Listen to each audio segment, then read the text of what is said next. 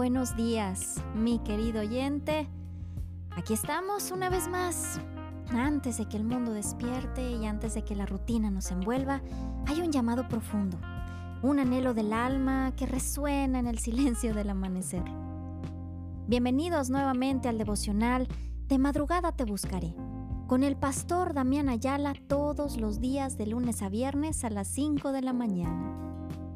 Inspirados en el Salmo 63, nos reunimos aquí, en este espacio, para saciar esta sed de Dios que todos tenemos, para buscar de todo corazón la presencia de Dios y el poder decir como el salmista, Dios, Dios mío, Dios mío eres tú, de madrugada te buscaré, mi alma tiene sed de ti, mi carne te anhela en tierra seca y árida donde no hay aguas, para ver tu poder y tu gloria, así como te he mirado en el santuario, porque mejor es tu misericordia que la vida, mis labios te alabarán. Así como el salmista expresó su profundo deseo de Dios, te invitamos a sumergirte en las escrituras, a comenzar cada día en comunión y reflexión permitiendo que su amor inagotable llene cada rincón de tu ser, porque su amor es mejor que la vida misma y aquí juntos elevamos nuestras almas en alabanza y gratitud. Así que mientras el alba se despliega, comencemos este viaje espiritual, buscando, encontrando y celebrando la presencia de Dios en nuestras vidas. Querido amigo, bienvenido.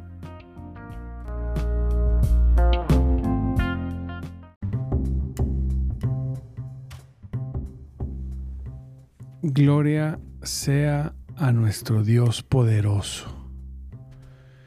Santo es nuestro Dios. Hoy estamos una vez más aquí en nuestro programa de madrugada, de madrugada te buscaré con un servidor Damián Ayala y aquí estamos en esta preciosa y muy bendecida mañana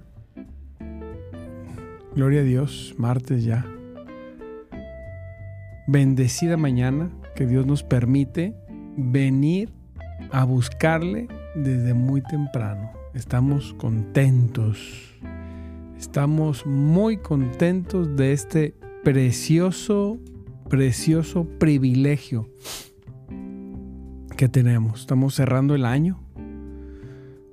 Santo Dios, se está terminando el año. Y nosotros no desistimos todos los días de buscarle. Y decimos, aleluya, gloria a Dios. Gócese, amado hermano, tiene la posibilidad de venir a buscar a Dios. Tiene la posibilidad de gozarse, de de pasar un tiempo en su presencia, de escuchar su palabra. Eh, qué importante es hablar y escuchar su palabra. Es importante, muy importante. Así que no deje, no deje conectarse. Le mando saludos a aquellos que han de ver o que hoy ya se conectan por YouTube en vivo, en Facebook, en vivo o en podcast. Hemos tenido un poquito de días que nos atrasamos en la publicación del podcast, pero ahí estamos. Gloria, gloria sea Dios. Y hoy, amado hermano, vamos a hablar de un tema poderoso. Un tema que a muchos les gusta y a algunos les disgusta. Así es, vamos a leer un texto que es 2 Corintios 9, 6 al 12. Y vamos a, ver algunos principios, principios que hablan esos textos, principios de abundancia, ¿verdad? Recordando que en Cristo estamos completos, tenemos que aclarar esto. En Cristo estamos completos. En Cristo somos salvos. Y en Cristo tenemos todas las promesas con un sí y un amén. Gloria a Dios. nosotros, si en verdad nos rendimos a Cristo, podríamos no hacer nada y esperar su venida. Pero la palabra habla también de aquellos que se han convertido, dan frutos. Damos frutos, ¿verdad? Hay un, hay un comportamiento esperado de aquellos que han sido salvos, restaurados, regenerados. Aleluya. Y gloria a Dios. Y usted puede vivir bien bendecido todo el tiempo, pero el Señor nos da, nos habla a, través de su palabra algunos principios para nosotros vivir no solamente en la bendición de la gracia, sino en la sobreabundancia. Es un tema incómodo porque se ha usado mal y claro, el enemigo ha obrado en este tema para corromperlo y entonces cerrarnos a la verdad bíblica. Hay que recordar que hay una verdad que habla la Biblia y que el enemigo ha distorsionado, pero no por eso no, no, no vamos a tocar el tema de la forma correcta. Y es lo que muchas veces pasa, ¿verdad? Vamos a ver, va a ver de qué me refiero. Dice la palabra de Dios en 2 Corintios 9, del 6 al 12. Vamos a leer del 6 al 12 sin parar y luego vamos a, hablar de algunos principios de victoria. Recuerde que usted es salvo, usted tiene acceso a Dios, usted tiene acceso a las bendiciones que Dios ha dado por medio de Cristo. Gloria a Dios. Y usted es libre de vivir en victoria. No le robe el enemigo eso. Y bajo ese lente, bajo esa realidad, vamos a leer este texto. Recuerden lo siguiente, dice la palabra de Dios. Según de Corintios 9, del 6 al 12, nueva traducción viviente. Les mando muchos saludos a mis hermanos. Dios me bendiga grande, grandemente. Los que se han conectado y han escrito.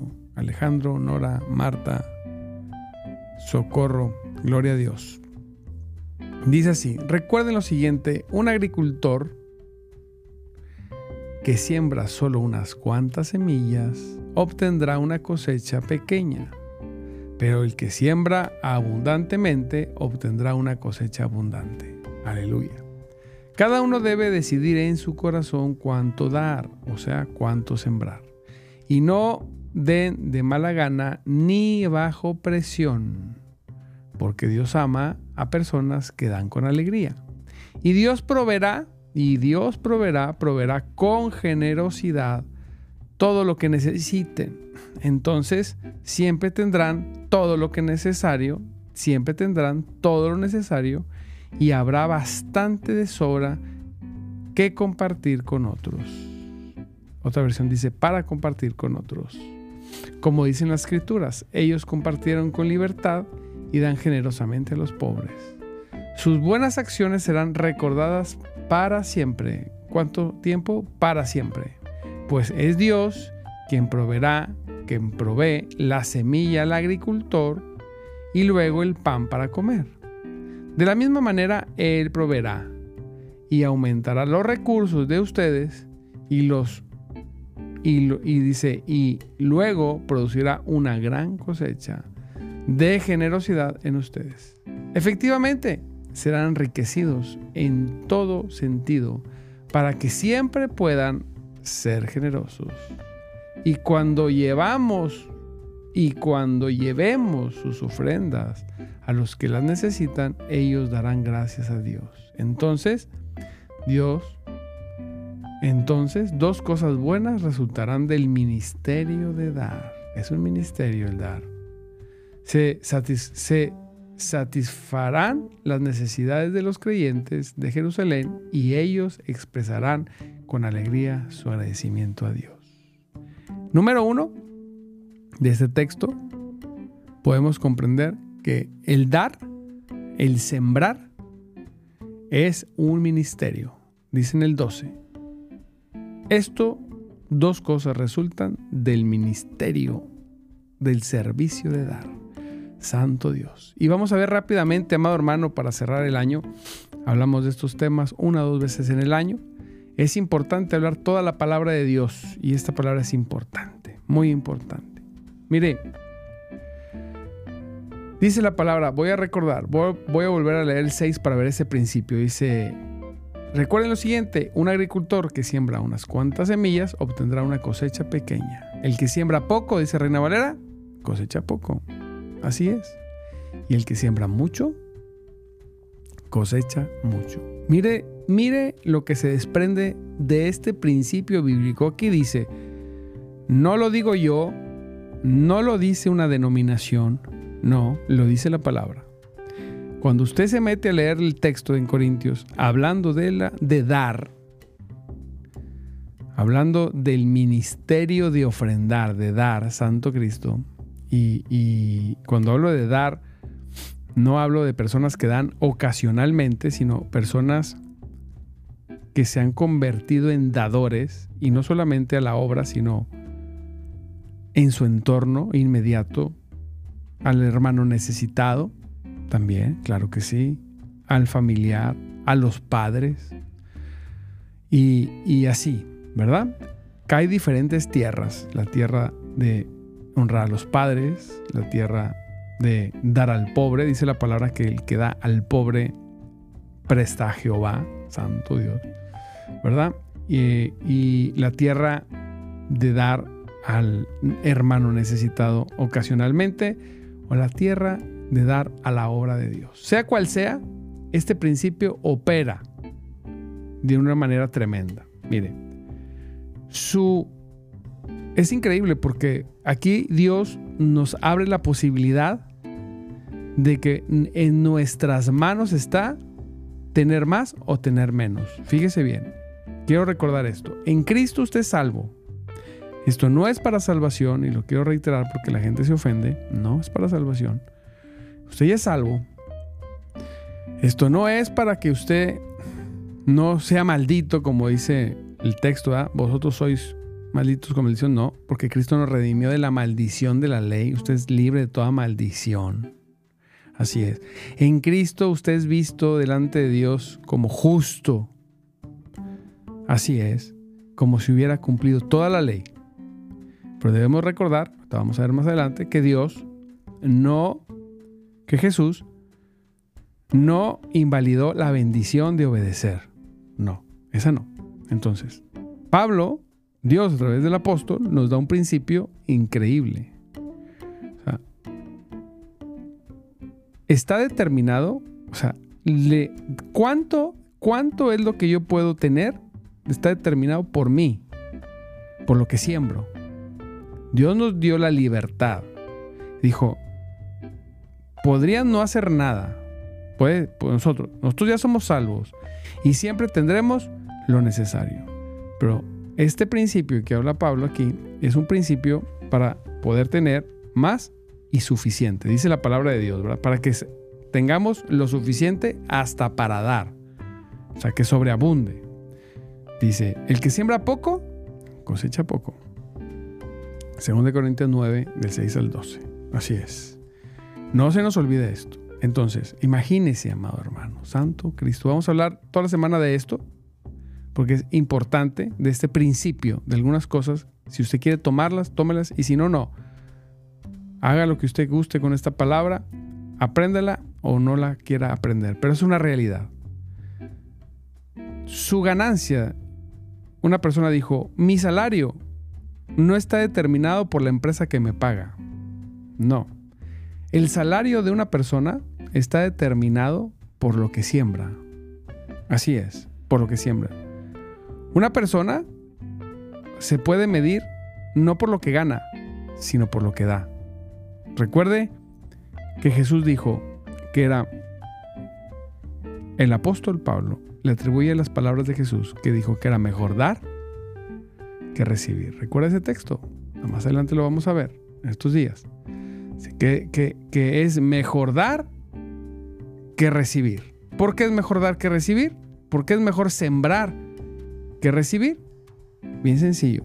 Porque es mejor estar en la posición de dar que en la posición de pedir. ¿Qué prefiere usted? ¿Estar en la posición de dar o en la posición de pedir? ¿Cuál es la posición que usted quiere estar? Por eso es mejor dar, es mejor que usted tenga lo suficiente para dar, así que no se moleste cuando usted tenga que dar, sino de gracias a Dios porque usted está en la posición de dar. Todos podemos darle a alguien, siempre hay alguien que tiene más necesidad que nosotros. Y cuando usted practica, sea en la obra de Dios, sea un hermano con necesidad, sea, sea a, los a quien tenga que usted ofrendar o sembrar, mire bien, usted va a cosechar, porque es una promesa, promesa de Dios. ¿Cuánto quiere ganar usted? ¿Cuánto le gustaría cosechar? Pues la pregunta es, ¿cuánto quiere sembrar? Así es. No esperemos grandes cosechas, bendición de la gracia toda, pero no esperemos grandes cosechas si sembramos poco. A veces cometemos el error de querer grandes cosechas, pero a la hora de sembrar somos escasos. ¿Sí? Damos lo que nos sobra. Y entonces cosechamos poco. Cualquiera que haya experimentado el sembrar, si voltea para atrás, siempre fue, fue bendecido con más. Siempre, siempre. Y, de, y no de una u otra manera, no, de la manera que lo hizo. Si usted sembró recursos, usted tendrá recursos, porque dice su palabra, dice la palabra de Dios, que en, dice la palabra de Dios aquí en, en, en Gálatas 6.7, que cada uno cosechará lo que haya sembrado, ¿verdad? lo que sembraste, eso cosechas.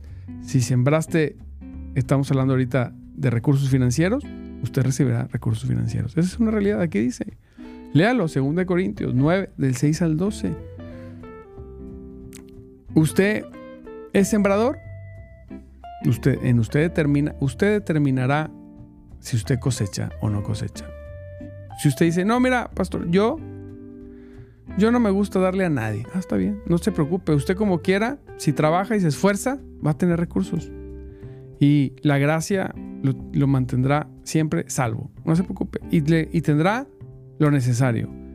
Esto es para aquellos que quieren más. Solamente. ¿Usted quiere más? El principio está en sembrar, en dar, en ser un, ser un objeto de bendición. Usted es alguien que bendice, que avanza, que hace, que siembra. Dice la palabra. Recuerden, un agricultor que siembra solo unas cuantas semillas obtendrá una cosecha pequeña. Usted determina su cosecha. No la determina su trabajo, no la determina su estado donde vive, su municipio, su gobierno. No la decide una persona, no, en tus manos está lo que tú coseches. Decía un hermano, yo obtengo más de mi salario, más que mi salario al mes. ¿Por qué? Porque siembro más. Y otro le decía, ¿pero cómo? Pero pues si cuando te pagan la empresa, eh, me llega por diferentes partes. ¿Por qué? Porque soy un sembrador. ¿Sí? Díjose la palabra. Y el sembrador salió a sembrar. ¿Qué hacen los sembradores? Siembran. Así es. Siembran. Y es algo, es un tabú. Muchas veces nosotros no queremos hacerlo. Las personas no quieren hacerlo. Está bien. Es válido. Si no quieres. Porque debe, número uno, no debe ser bajo presión ni de mala gana. No, esto es en revelación. Cuando creemos la palabra de Dios. Aquí dice, la palabra de Dios. Pastor, yo creo en la palabra de Dios. Ah, muy bien, amado hermano. Gloria a Dios, yo también creo en ella. ¿Y qué tanto creo? Yo creo profundamente que la palabra de Dios es inspirada y que a través de los consejos de la palabra podemos llegar a la plenitud. Ok, bueno. Según de Corintios dice que si usted siembra poco, pues recibe poco. Si usted tiene poco el día de hoy, amado, no se queje delante de Dios. Usted tiene lo suficiente, no tiene poco. Gloria a Dios. Si así pudiera vivir con lo suficiente toda la vida, gloria a Cristo. Pero, si usted quiere más, usted tiene que sembrar. Hoy es difícil. La mente, la mente del ser humano tiende a ver lo que no tiene en vez de lo que puede tener. Cuando, cuando Jesús se le hizo tarde haciendo en un ministerio de milagros, que andaba con los apóstoles, los apóstoles le dijeron, despide a la, a la gente para que vaya a buscar comida. En medio del servicio de milagros, imagínense. Y Jesús dijo, no, denle ustedes de comer. Jesús dice su palabra en Juan que lo dijo para que los estaba probando. Denle ustedes de comer. Los apóstoles se quedaron, me imagino, diciendo que, ¿qué? ¿Qué está diciendo? Ni, ni, ni con todo el dinero podemos darle comer a estos, ¿verdad? Y dijo uno, solamente tenemos, siempre el ser humano piensa en lo que no tiene o en la dificultad, en vez de pensar que van con Jesús. Dice, solamente tenemos cinco panes y dos peces. Así, así es, así somos cuando a la hora que podemos sembrar, volteamos y decimos, solamente tenemos cinco panes y dos peces. Pero no estamos viendo que esos cinco panes y dos peces, si yo siembro, me va a dar, dice su palabra, lo suficiente hasta para compartir. Así es. La mente de pobreza está pensando en lo que no tiene. La mente que se maneja en los principios de abundancia de la Biblia está pensando en lo que Dios prometió. Así es. Ahora, ¿cuál es la motivación en la que damos? Algunos dicen, no, es que yo yo doy solamente porque amo a Cristo. No me importa si Dios me retribuye o no. Ese, esa reflexión parece muy, muy, eh, eh, muy buena y muy honrada, pero no es cierto porque Dios promete bendición. Dios dijo, no tiene nada de malo que tú siembres, porque no, hay, no existe ningún agricultor que siembre que no espere cosechar. Es necesario que cuando usted siembre, con fe, usted espere la cosecha en fe. La motivación no es la cosecha, la motivación porque fui sal, porque ya soy salvo, porque tengo el amor de Cristo en mi corazón. Pero cuando lo hago, siempre espero por lo que dice la palabra nada más. No lo hago como el Evangelio de la Prosperidad. Doy 10 para recibir 100 Doy, o doy 100 para recibir una sanidad. No, no hago eso. Yo sigo los principios. Esa es el error. Yo en amor, en salvación, me gozo, hago lo que Dios dice. No le pongo números. No hay mucho ni poco dependiendo de lo que uno tiene. El porcentaje está en nosotros. Conocemos la mujer de los dos dragmas. Dice el Señor Jesús que ella había dado más que todos cuando dio dos dragmas. ¿Por qué? Porque era todo lo que tenía. El sembrador termina sembrando toda la semilla, pero la cosecha es súper, súper, súper abundante. Así es, esa mujer, le aseguro, no dice la Biblia, que cosechó grandes cosas, porque Jesús la estaba viendo. Ahora, nosotros, ¿cuál es nuestro pensamiento? Ay, voy a sembrar. Tiene que entender, una cosa es derrochar, hay que tener sabiduría para sembrar en buena tierra. Y la otra cosa es, una cosa es derrochar y una cosa es sembrar. No estoy hablando de derrochar irresponsablemente, no, estoy hablando de que usted pida a Dios revelación y usted se convierta en un sembrador. ¿Para qué? Bien sencillo, para que usted también sea alguien que coseche. Ahora, hay dos resultados, dice la palabra, del ministerio de dar. Satisfacer las necesidades de otro y glorificar a Dios. Pero la cosecha es tuya. Es tuya. Entonces, ¿qué es lo que pasa?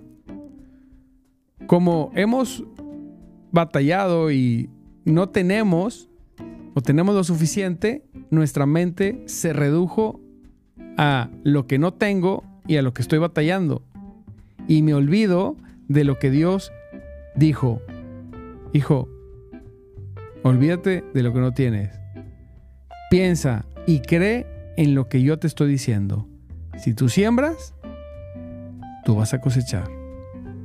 Pero No existe eso que diga la persona. No, es que yo, yo siembro tiempo y, y cosecho dinero, no es cierto. Dice la palabra de Dios, es un principio de la tierra que opera en lo espiritual, dice la palabra en Génesis 1.29. Les he dado todas las plantas con semilla que hay sobre la tierra y todos los árboles frutales para que les sirvan de alimento, dice la palabra de Dios. Mientras la tierra permanezca, ah, no, pero, me estoy equivocando de texto. Dice, después dijo Dios que, la,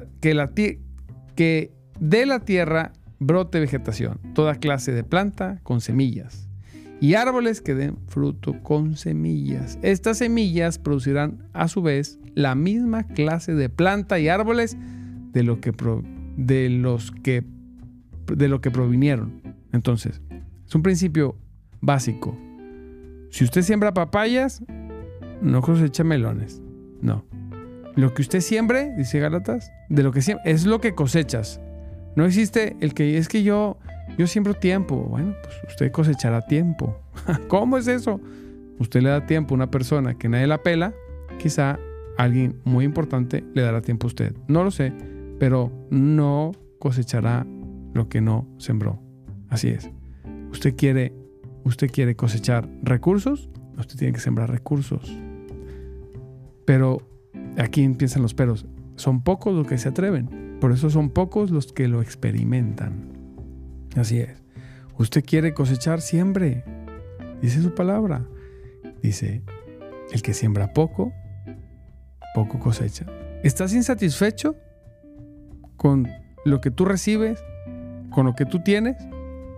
Está en tus manos, no en lo de Dios, no en las de Dios. Dios ya dio, ya abrió esa ley para ti. Está en tus manos recibir más. ¿Cómo? Sembrando. Así es. ¿Cuánto? ¿Cuánto quieres cosechar? Repito, dice su palabra, cada uno debe decidir en su corazón cuánto dar. Usted decide. Por eso no habla, por eso no estamos hablando de cantidades. Gloria a Dios. Usted decide. ¿Cuánto? No sé. ¿Usted quiere cosechar mucho o poco? Pero cuando lo haga, no lo haga de mala gana. No. Ni bajo presión. Mm, mm, no funciona. Al que lo recibe le funciona, a usted no. Yo siempre les digo, si no estás convencido de dar, no des. No te va a servir. No estás convencido, no. A los que diezmamos, si no estás convencido del diezmo, no lo des. No pasa nada. Tú eres salvo como quiera, pero no te va a servir de nada.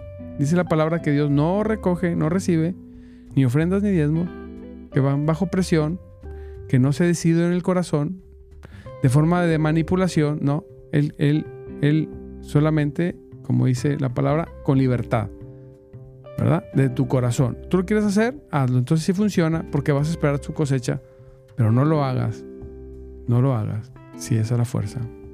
Algunos te van a presionar y van a decir, dice la palabra, maldito sois con maldición, porque toda la nación me ha robado. Usted no es maldecido, no es cierto.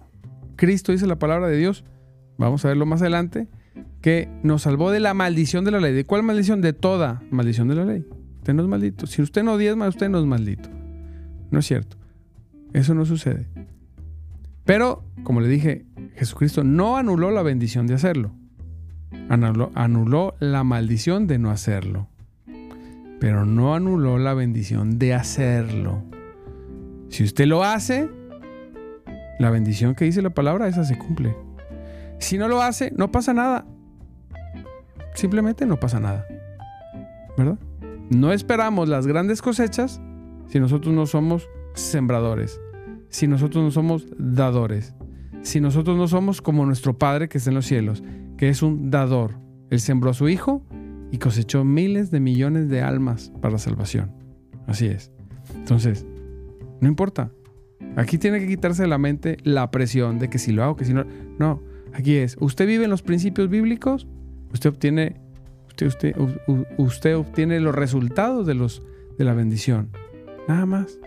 En su iglesia, donde, usted se congregue, ¿verdad? Lo bueno es que pues, todos, nadie se congrega conmigo y por eso le puedo hablar libremente de eso. Usted conviértese en un sembrador. Empiece a practicarlo de menos a más, pero hágalo convencido. Y cuando lo haga, lea el texto y diga, Señor, yo espero la cosecha de esta semilla. Lo hago por amor, lo hago porque me salvaste, pero espero la promesa, Señor. Tú conoces la necesidad y por eso vengo y siembro. Y Dios cumple su palabra. Recuerda que Dios no es hombre para mentir. No, Señor. Él no miente. Y Él cumple su palabra. Entonces, ¿en qué determina? ¿Qué determina que tú tengas más o menos? Tú lo determinas. ¿Tu trabajo? No. ¿Tu zona donde vives? no. Eh, ¿Qué lo determina? Lo que siembras. Nada más. Lo que tú siembras. Eso lo determina. Así que vamos a estar viendo esos principios tremendos, ¿verdad? Más adelante. Y dice la palabra, fíjese, que si sembramos y lo hacemos de corazón, libremente y alegre, sin presión y sin compromisos, porque alguien me lo dijo, sino porque lo entendí, dice, Dios proveerá con generosidad todo lo que necesiten.